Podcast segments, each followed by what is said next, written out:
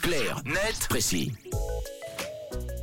Allez, on décrypte ensemble avec toi, Tom, un sujet d'actualité. Dans Clair Net Précis, on parle de solitude ce matin. Et oui, sentiment qui nous a tous touchés au moins une fois dans nos vies. Mathieu Camille, vous confirmez, ça vous est déjà arrivé de vous sentir un peu seul Oui, bien sûr. Bien sûr. Eh bien, sachez que vous n'êtes pas seul. Et c'est d'ailleurs assez ironique finalement de se dire qu'on n'est pas seul à se sentir seul. Et pourtant, c'est vrai et presque important de s'en rappeler parfois.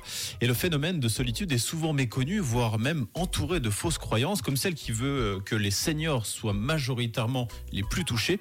En réalité, c'est non seulement faux, mais c'est presque tout l'inverse. Ah oui, donc c'est les jeunes générations qui en souffrent le plus du coup? C'est en tout cas ce que vient de prouver une grande étude mondiale menée dans près de 140 pays. En fait, on apprend de manière générale que 49% des gens se sentent seuls, quasiment une personne sur deux. Mais les résultats montrent surtout que la tranche d'âge la plus touchée par la solitude, c'est les 19-29 ans. 27% d'entre eux se disent très ou assez seuls, contre seulement 17% chez les plus de 65 ans. Et comment on l'explique ça? Alors on le disait, la solitude n'a pas forcément à voir avec le fait d'être seul, puisqu'il y a des gens qui la recherchent, hein, cette solitude. C'est donc plutôt le fait de se sentir seul. Et pour un psychologue interrogé par la chaîne américaine CNN, ce qui fait que les jeunes adultes se sentent seuls, ce sont surtout les nombreuses incertitudes qu'ils vivent à cet âge, comme une vie amoureuse tumultueuse, l'incertitude quant à la voie professionnelle à suivre et le processus de séparation d'avec les parents.